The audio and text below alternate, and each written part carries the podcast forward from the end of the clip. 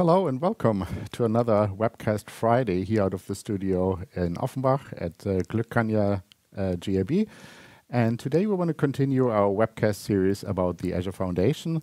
And I'm joined here by Matti Puolitaval out of our offices in Helsinki. Hello. Hi, Patrick. Happy to be here again. Great, super. Well, How are you doing, man? Oh, I'm doing great. It's been a while, so I'm I'm yeah. happy that we're we see each other again. So let's do another episode about our Azure Foundation. Exactly. Sounds great. Well, hello. My name is Patrick Treptow. I'm a cloud architect here at uh, Glückkanja GAB, and I previously introduced Matti, which is, uh, well, not only a consultant, but also one of our developers of the Azure Foundation itself, and has obviously a really good insight in what's been happening over the last couple of weeks. Well, actually, it's been already months uh, ago. So maybe as a brief recap, let's review a little bit about um, the ins and outs of the Azure Foundation, meaning actually the basics of the Azure Foundation, of what's been used and what value, value it provides uh, to our customers as well. So maybe we're just going to start again a little bit, just a couple of minutes through the basics for the ones that haven't actually uh, watched our previous webcast before. So in a few words, Matti, what is the Azure Foundation?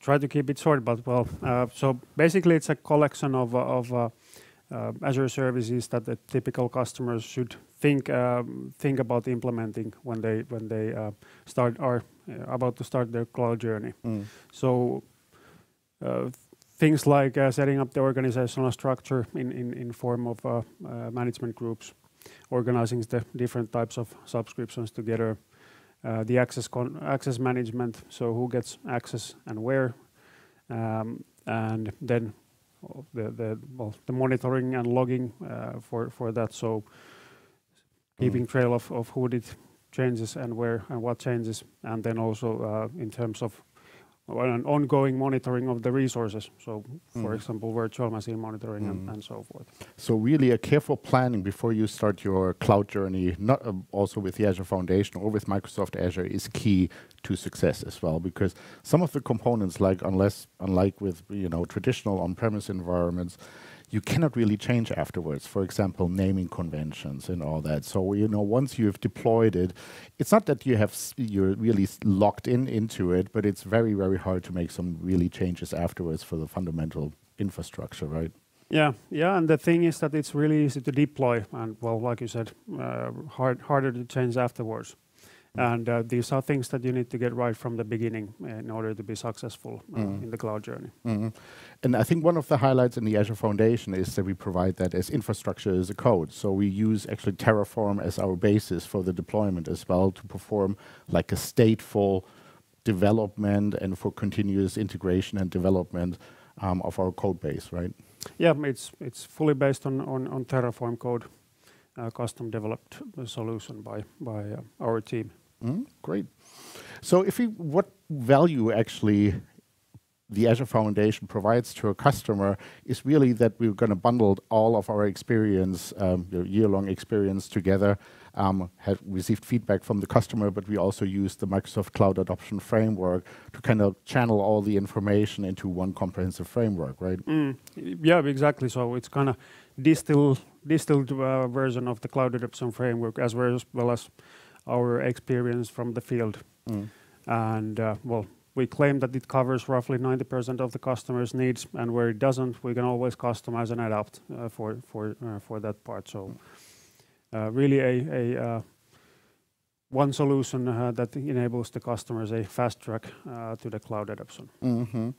And once I would decide to start my cloud adoption or my cloud journey with uh, Microsoft Azure and with the Azure fo Foundation, we have some stages for actually the for the actual implementation. Maybe we'll just go briefly over that as well.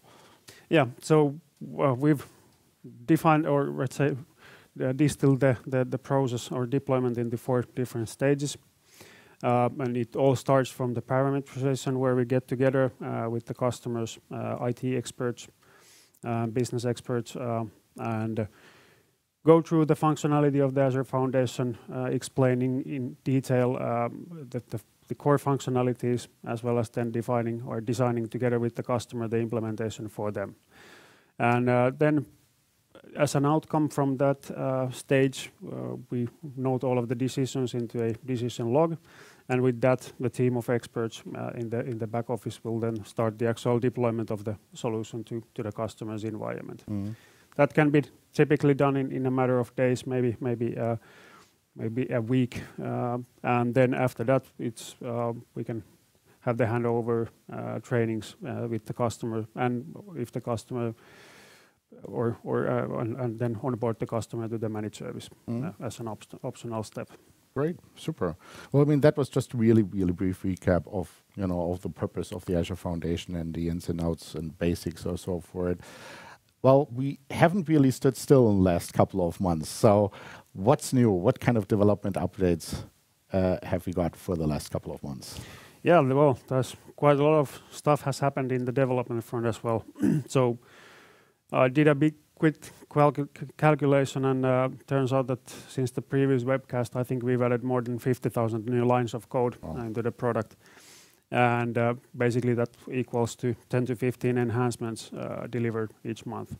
So I guess this, or I think this highlights the kind of a, the active development of the Azure Foundation and also um, our promise to our customers is that we'll keep the uh, Azure Foundation always up to date, uh, following the best practices as they evolve, uh, implement new services mm. as they are released and so forth. Right. And as Microsoft Azure continues to evolve on a well weekly, sometimes daily basis or so as well, we're going to keep up with the code base and trying to bring all those enhancements and all the new features or so to the Azure Foundation as well. Right. Yeah. Well, change is a constant. Right.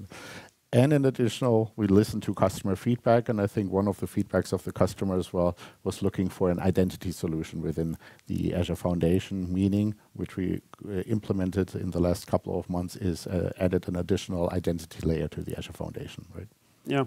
So this is one of the, let's say, most recent uh, implementations. So we kind of completed the picture and added the previously missing identity layer. Um, Briefly about the identity layer itself, uh, basically, the reality has shown that quite many, quite a lot of the customers are actually uh, planning to extend their Active Directory, um, on-premise Active Directory domains to to Azure network as well. And basically, that's uh, that's the purpose of the identity layer, to be the placeholder for those Uh, valuable, critical uh, Active Directory domain controller uh-huh. servers that would then handle the authentication authorization for the traditional workloads in Azure network. Right. Exactly. And you mentioned traditional workloads because, well, if I cannot take a look and uh, review Active Directory or so, it almost sounds a little bit like a legacy component compared to Azure Active Directory as well. But as you mentioned, some of the traditional and legacy components you know, still might not handle Azure AD authentication and will require traditional Azure Kerberos authentication um, as well. Plus, we still have the need sometimes for group policies um, as well that cannot, you know, for some features and functions or so, that cannot be handled otherwise, for example. Yeah. Yeah. There's plenty of old workloads still running, uh, and uh, they have their requirements, and this is one way to address uh, the requirement of the AD. Mm-hmm. Super. In addition to that, we have another couple of set of notable updates that's been happening in in between, right? Yeah. So uh, one of the other highlights to mention is the fact that we uh, uh, updated the uh, to the latest Azure AD provider, Terraform provider, which is nowadays based on Microsoft Graph. And with the Graph, um, it provides quite a lot of new possibilities in terms of what you can configure and set up and maintain uh, mm. with it instead of the old uh, legacy Active Directory AP uh, the provider was based on in the past. So that has seen quite an improvement on the capabilities that we can deploy to the Azure AD as a part of the Azure Foundation. And also with that then, um, we decided to revamp the role-based access control model for the for the setup Uh, and brought in the persona model from Cloud Adoption Framework. Uh, so there would be personas for network operations, platform operations, data operations, security operations, et cetera. They have their own uh, own predefined access management um, setup granting them uh, granting then exactly the, uh, the the access they need and nothing more. Kind of applying the the principle of least least privilege. Mm -hmm. So we provided some more granularity, so for the RBAC permissions um, for that yeah. as well. Yeah. yeah. For for example, network team they will they will need to have access to pretty much any subscription where you have a network, mm. and uh, the subscriptions are are gonna well. Uh, placed throughout the management group tree, and uh, instead of granting them network contributor at the top level or owner at the top level, uh, we took it to the kind of a lower level and only apply the or grant the permissions that they specifically need. Mm. Great. And I think one of the other updates was we provided some more updates to the Azure Firewall functionality, right? Yeah, that's that's also one of the highlights I wanted to mention. So we some time ago implemented also the Azure Firewall Manager into the into the Azure Foundation, and that's actually a product we are going to have a closer look today. So Sounds great. Yeah. Super. I'm looking forward to that. Well, I mean, this um, session today will focus about all the networking components in the Azure Foundation and maybe just also as a brief recap of what we've done in the previous webcast the Azure Foundation is a layered approach, right? So we're going to continue and building up our foundation set layer by layer. And as you can see in the first webcast, we started actually with the launchpad and bootstrapping the environment. Then we continued up to the audit trail, which provided some activity logging and some, you know, retention also for some crucial logging data as well. Then we went over to the Azure Foundations with all the different policies, you know, setting up the management group infrastructures, your subscription and all that. And then we moved over to the platform management, which provides some of the automation, you know, start, stop automation, update automation, and different Azure functions that we provide for some certain automating your um, Azure estate as well. And today we're going to cover layer 30 and layer 35, which means the actual networking components of the Azure Foundation. And obviously, without any cloud, no networking without cloud. So, mm. you know, we have to connect to the remote resources as well. And we'll go a little bit more into detail um, about the different resources for that as well. So let's start. I think everyone knows this kind of principle about the traditional hub and spoke uh, topology for the networking as well. Maybe we can go and review a little bit about that topology set, mm. um, that a little bit before we're going to move any further into the new constructs for that as well. Yeah, so so we are going to cover the two kind of a network, basic network topologies that are being used to set up the Azure networks. First one of them being the what we call traditional uh, uh, hub and spoke model, uh, which is kind of the, way how the networks have been, have been set up in the Azure for, the recent years, up until to the, to the emerging virtual WAN, which we are also going to cover.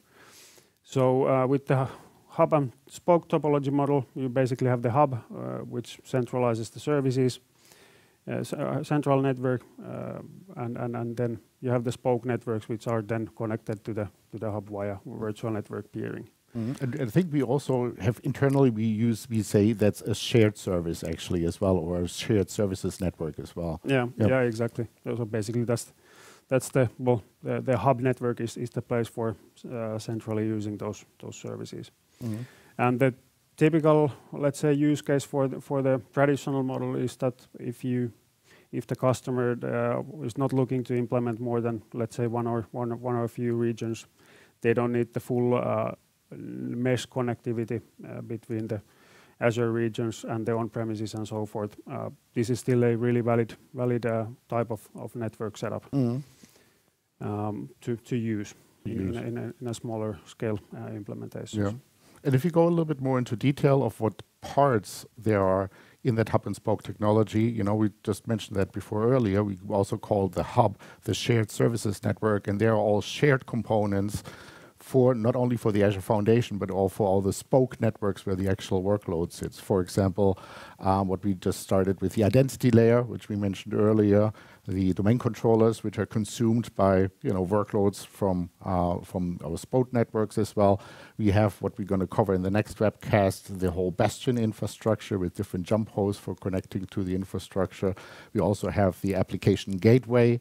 We have the Azure File, which, we, which we're going to come later. So it's it's it really combines all the different shared services that's actually ready for consumption by the spoke networks, and then uh, they are connected via so-called VNet peering uh, to the hub network, right? Yeah, yeah, exactly. Well, well said. So the idea is that you centralize um, the commonly used services into a single hub network, uh, and then use them use them uh, uh, from the spokes through the through the virtual network peering. Mm. Microsoft also listened to the customers as well, and this was a really, really good environment as or uh, topology, uh, what you mentioned earlier. If you don't have a whole lot of regional sites or actually breakout offices or that, where if you're a rapidly growing enterprise that continuously expands and maybe on a very rapid scale expands with different branch offices as well. So about a year, year and a half ago, um, we started, um, you know, using already and looking into the virtual WAN topology. And maybe we're just going to go a little bit over the differences between the traditional hub and spoke topology versus the virtual WAN topology as well that we now offer within the Azure Foundation. Yeah. So basically what the virtual WAN is, is that it's a, Microsoft's SD-WAN solution, uh, provides full, full mesh connectivity between the Azure, different Azure regions as well as the on-premises. So uh, you can use it as a kind of a transitive uh, transit network from from uh, different branch offices to another. And basically it's a, a, the intended use case is, is kind of a large network setups, especially if you're planning to, or the customer is planning to utilize uh, lots of different regions.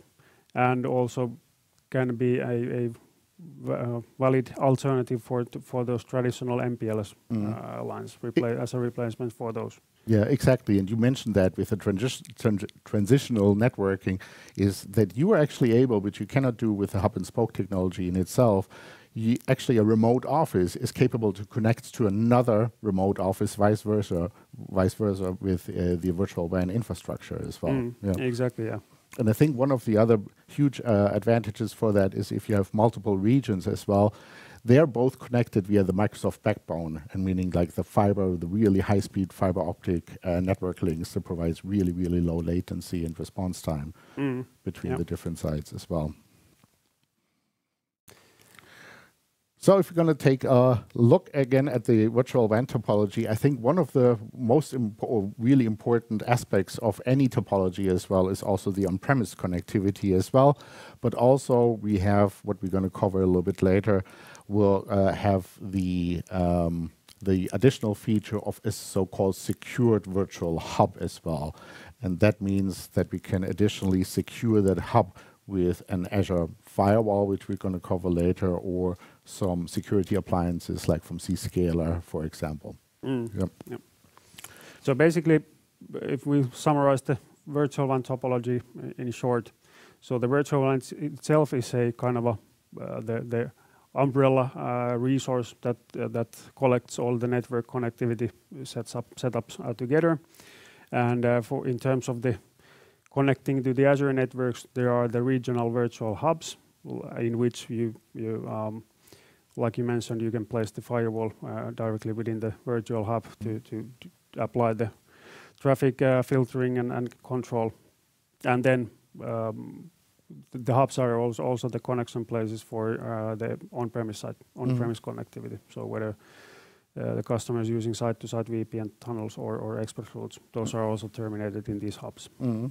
And you mentioned on-premise connectivity because it's an SD-WAN configuration as well, which means software defined as well, it's very easy to kind of onboard uh, some of the remote sites as well. And we're going to kind of cover all the different connectivity methods or so that we have, I think, in the mm. next couple of slides as well. Yeah. Yeah.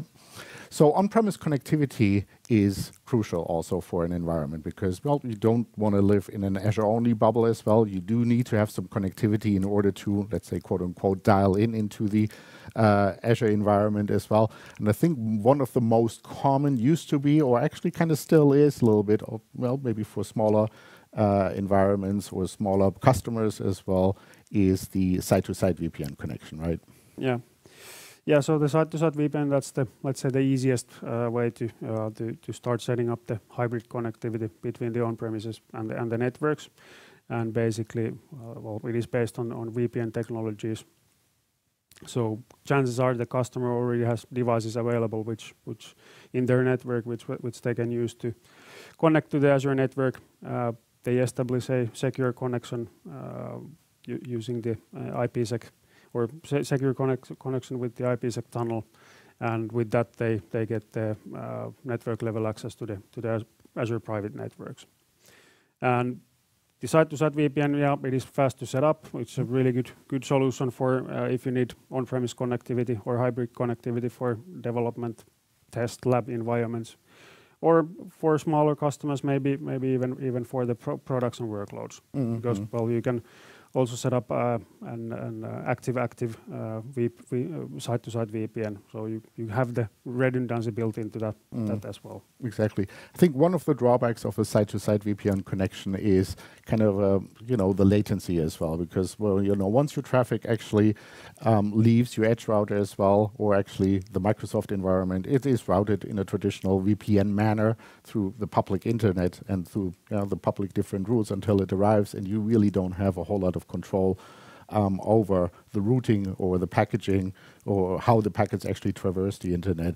And actually to overcome all those maybe potential latency issues and also bandwidth issues um, as well, because we do have some bandwidth, let's say, limitations also on the VPN side as well in Microsoft Azure, but that doesn't mean necessarily that we're going to consume the entire bandwidth um, directly uh, yeah, or see the actual bandwidth traversing um, the entire link.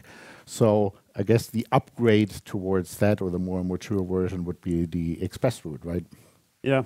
So well, like you mentioned, the, the express route is, is tend to cover cover those uh, drawbacks of the site to site VPN, the public mm. traversal mm. of the of the uh, of the traffic traffic over links that you can't control. Uh, so there could be a, a issues along the way on the path uh, for the site-to-site VPN, which then uh, kind of are resolved in the Express route. So mm. Express route is, is a dedicated connection between the customer's network and the, and the Microsoft uh, network, uh, utilizing the customer's uh, network provider connectivity. And it's a layer three solution. And well, it's a private private connection between between the customer's network and the and the Microsoft network. Mm. So it's pretty much just one hop directly into the Microsoft data center or data infrastructure as well. So while you can actually configure the site-to-site VPN connections, now I think that's one of the also for me the biggest one of the biggest improvements as well. You can configure that as infrastructure as a code. You can do that with the express route as well, but it's not as simple as putting it into code. You have still to talk to the service provider as well and you know get the connection up and running, right? Yeah, th that's right. So so um, it involves also the network provider as well. So you need to source the uh, circuits from from the provider uh, in in addition to just setting up the express route uh, from portal. Mm -hmm. So takes takes a considerably lot of more time and effort to to set up than the site-to-site VPN. Right, but in return you get you know pretty much two lines or so two circuits uh, circuits uh, directly into the Azure data center as well. And I think one of the advantages also is you can still use site-to-site VPN as a backup, for example. Mm, so you yeah. can mix and match all the different uh, connectivity, on-premise connectivity yeah, methods. Yeah, absolutely. And you can still uh, use the site-to-site VPN for other sites. So let's say you have smaller remote sites, you can still use the site-to-site VPN to connect those uh, but then use the express route from headquarters or, or regional offices. Right. Another thing that we've seen also, of course, during the pandemic as well, is the requirements to work from a home office as well. And that sometimes involves even uh, some legacy methods as, for example, a point-to-site VPN, which means with a piece of software, you dial in into uh, a remote environment as well, right? Yeah, so the point-to-site VPN is a, a, a VPN solution for, for single devices, meaning remote workers, laptop, for example, and basically utilizes the same uh, technology that uh, the site-to-site VPN uh, does. And with that, you get the, the dedicated or private connection from the from the laptop somewhere out in the wild to the Azure network. Mm-hmm. I mean, it's still kind of a legacy method. I think the more the more mature method and modern method that we probably would would would uh, recommend for a customer would be, for example, an Azure Virtual Desktop environment, without the well, let's see, legacy VPN connections for that as well. yeah. yeah, then there are alternatives uh, for for or let's say better alternatives for the uh, for the point to site like AVD as you mentioned. But still, if there's the need, uh, there's also a solution for for that use case. Exactly. Yeah. I think one of uh, the other key components to the Azure Foundation is what we mentioned earlier, and that's the Azure Firewall. You know, it's a, why would an Azure network will be different from an on-premises network? I think I've never really seen an on-premises network with a centralized firewall, and we have pretty much the same construct in uh, Microsoft Azure, right, and also in the Azure Foundation. Yeah, well, in, in that regard, the Azure networks are not not different uh, than the on-premise network. So so you need to know who's talking to whom uh, within the Azure network as well, and that's the the that's where the the uh, Azure firewall kind of solves that issue for you. So it's cloud native firewall device. Uh, Microsoft takes care of managing all the uh, underlying resources. The only thing you see is, is the basically the rule sets that you configure and uh, and that's it. Mm. anything else will be taken care of by by Microsoft. Mm. And it's highly redundant by itself. And I think the bandwidth that's uh, capable bandwidth is quite quite, yeah, quite huge, right?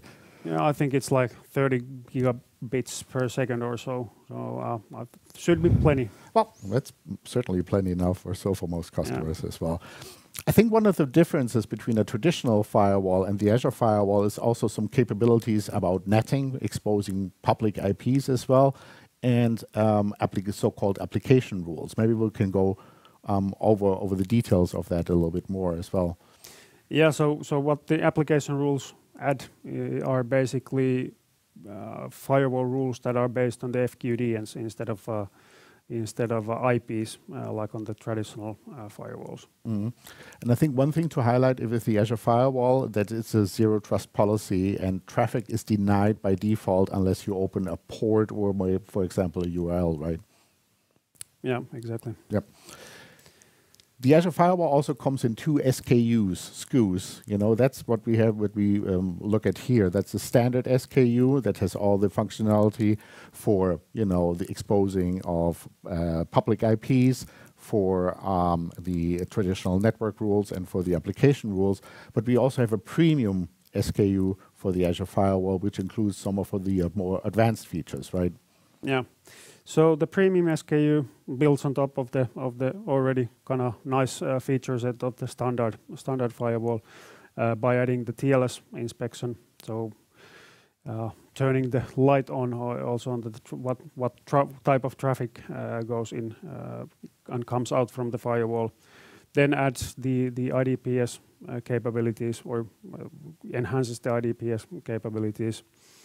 Um, adds the URL filtering um, capability, and then I think one of the uh, my favorites are, are, the web categories. Mm. Uh, so instead of uh, creating rules based on on uh, FQDNs, you can actually uh, allow traffic based on the category of the site. Exactly. For example, malicious websites, gambling sites, or something like that. Different categories like that, right? Yeah, yeah, exactly. It's a it's a really cool feature for for the AVD workloads, for mm. example, allowing you to uh, dictate that the, the, the business users can uh, actually access the productive sites mm. and uh, then uh, blocking the malicious or, or, or time wasting sites, so to say. Yeah, yeah, exactly, exactly. Mean, we talked be before about uh, the Microsoft Virtual WAN, and within the Virtual WAN, you are you, you can have uh, multiple for each region uh, virtual hubs as well. And each virtual hub is compromised or has ideally an Azure firewall um, as part of the topology for that as well. So another thing that we also um, now uh, implemented with the Azure Foundation is the capabilities of the Azure Firewall Manager, meaning that we have, for example, we go a little bit more into detail, that hierarchical rules, a rule set, and we have a single pane of glass where we're going to manage uh, different firewall rules in different regions with a single interface, right? Yeah, yeah, exactly. Like you said, so it's a kind of a single pane of glass solution for managing all of the firewalls, uh, regardless of how many and in which regions, uh, from a central place. And uh, the benefit or, or the, let's say the nice uh, feature of, of, of, the firewall manager is the support for the hierarchical policies. Mm -hmm. So you can create global policies that are should rules that uh, or firewall rules that should be applied to all of the firewalls regardless of the region, mm. and then uh, have those inherited uh, into the into the local policies. Mm. And basically, well, having a, a global global rule set for all of the uh, firewalls. And it also provides support from some third-party security providers like Zscaler, like Checkpoint or iboss um, as well, which provides a highly implemented or highly virtualized implementation and a very easy implementation for that as well as a third-party security provider in addition to the Azure Firewall mm. as well, right? Well, once we go into a little bit more into detail, most, a whole lot of services in Microsoft Azure are publicly exposed to begin with. And uh, we have some, well, in the beginning, we have some Azure native DNS resolution, but um, now also in the Azure Foundation, it's been there already for a little while, we also have private DNS resolution. Maybe we'll go a little bit more into detail for that as well. Yeah. So, well, DNS, we all know it's crucial. It's prone to fail, and typically, if you have connectivity issues, is the DNS is to blame. Yeah. Uh, but well, uh, let's try to try to uh, be take a positive note on this. So uh, the Azure private DNS zones are are uh, well basically allows you to you to take your own uh, DNS naming into Azure. so setting up the DNS um, zones as as you want mm -hmm. with the naming as as you want.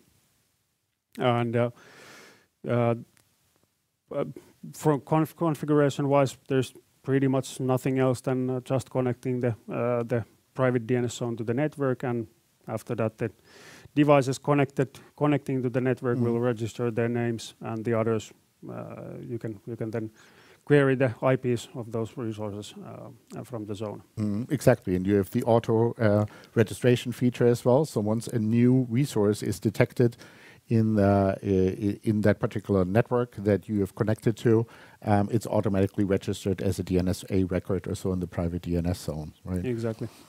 And and I think it's also used for scenarios which we call, which we also implemented in the Azure Foundation recently. It's the private link feature, and I think that's um, I'm pretty excited about that because I remember the early days of Microsoft Azure when you had to provide, for example, an, uh, a SQL database and it was, it still is a really good software as a service, but I think the only backdraw was that it was publicly accessible. It has a public URL with a public IP address attached to that as well. And now with the private link functionality and private endpoints, you can kind of bring in those resources like inherently public resources like storage accounts or um, app services, for example, or some of the other PaaS services like SQL databases into and integrate them in your own virtual network infrastructure, right? Exactly, yeah. And I think that's one of the things that uh, that really makes a big difference. Also, in terms of security, you can assign them a private IP address from your private network range as well, and uh, so bring those resources that are usually outside of any virtual network, you can kind of bring them in and tie them in into your network topology as well. Mm. Yeah. yeah. And well, the private DNS zone has a crucial role role on that uh, setup. So once you uh, connect a resource uh, to the network uh, through the private link, uh, that will register the name into the private DNS zone uh, with, with with the name of the of the resource, and basically with that you can then locate the, or based on the DNS re resource uh, record, you can then locate the resource from the network, even mm. from on-premise. Mm, exactly, and it just really adds a private link to the public URL. If it's like blob.core.windows.net or so, mm. it will kind of put as a prefix or so a private link or so yeah. on top of that. Exactly. So if you're going to stay at DNS resolution as well, I mean, there's still, uh, we have a whole lot of different scenarios in how we can provide DNS resolution, uh, resolution in Microsoft Azure. Some of the customers choose just to have one DNS zone hosted on premise, for example, maybe even as part of their Azure uh, Active Directory infrastructure as well. We also note, uh, highlighted before with the identity layer, we can provide Active Directory plus optional DNS in, in Microsoft Azure. But we still um, have, it's not really a problem, but we still maybe want to split up some of the DNS traffic or so between those two entities and maybe even highlight or differentiate between Azure resources and on-prem resources as well. Mm. And that's why we've uh, implemented in the Azure Foundation a so-called DNS relay, right? Yeah. So what the DNS relay does, like the name suggests, it's basically it takes the role of forwarding the DNS queries to the endpoint that can actually resolve them. So let's say uh, you have an Azure VM who needs to locate a VM in the on-premise. It sends a DNS query uh, to the DNS relay. DNS relay uh, recognizes that, hey, this is uh, this VM is, is querying for a, a record from the on-premise uh, based domain zo uh, DNS zone, mm. and then forwards it to the to the correct DNS server somewhere in the on-premise or uh, in the identity uh, network. Mm. And I think one of the benefits is that not every DNS query has to traverse. For example, if you're utilizing your, you want to have DNS resolution for your DNS zone that you're hosting on-premise, that not every DNS lookup needs to traverse a VPN connection. Yeah. You can use, for example, the private DNS zone that we've uh, covered earlier well. E exactly, yeah. And works also vice versa uh, to the previous example. So you have a on-premise resource uh, trying to locate a storage account that has been connected to the Azure network. Mm. It will create a uh, DNS query. The query gets forwarded to the DNS relay, which then provides the, the private IP address of the uh, of the storage account back to the on-premise resource. Mm -hmm. So, but I understand the DNS relay is not a native Microsoft solution or a product or resource in Microsoft Azure. That's something that we've developed as part of the Azure Foundation, right?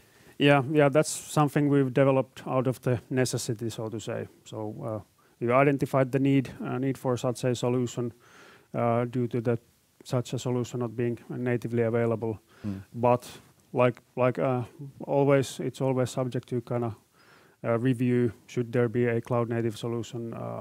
Uh, come available at a mm. later point. Mm. And all of those networking components that we've discussed today, they're all is they're all capable of being parameterized, meaning that we can provide that all with infrastructure as a code, right? Yeah, absolutely. Anything that we discussed today will be will be provided from uh, our infrastructure code solution based on Terraform and tailored to the customer's needs. Super. Well, wonderful. I think we've done kind of covered quite a lot or so with all the different networking components um, today, and I understand it's it's been quite a lot of topics or so. I mean, we can probably still talk about in an hour or hours an hour at a time. So if you have any, any additional questions or so, feel free to comment or feel free um, to contact us at our email addresses or contact us um, over LinkedIn as well. Um, well, Matti, um, we're already at the end of the podcast. Uh, not podcast, it's a webcast because we're we're not only on audio, we're on video, right? So it's been a pleasure, and I'm looking forward to the next webcast with you as well. Yeah, thanks, Patrick. It's okay. been a pleasure. What's uh, what's on the agenda for the next webcast? I think we could do something on the app. I okay. think that's that's something we haven't covered as of yet. Oh, cool. So Maybe you can tune in for for good content yeah, later on as well. Good. I'm looking forward to it. So good to be here. Good to have you, and I'm looking forward to the next webcast. Well, have a great rest of your Friday, and I'm looking forward to the next webcast. And uh, be stay, be safe, and be good. And I will see you the next time. Thank you so much. Bye bye. Thank you. Bye bye.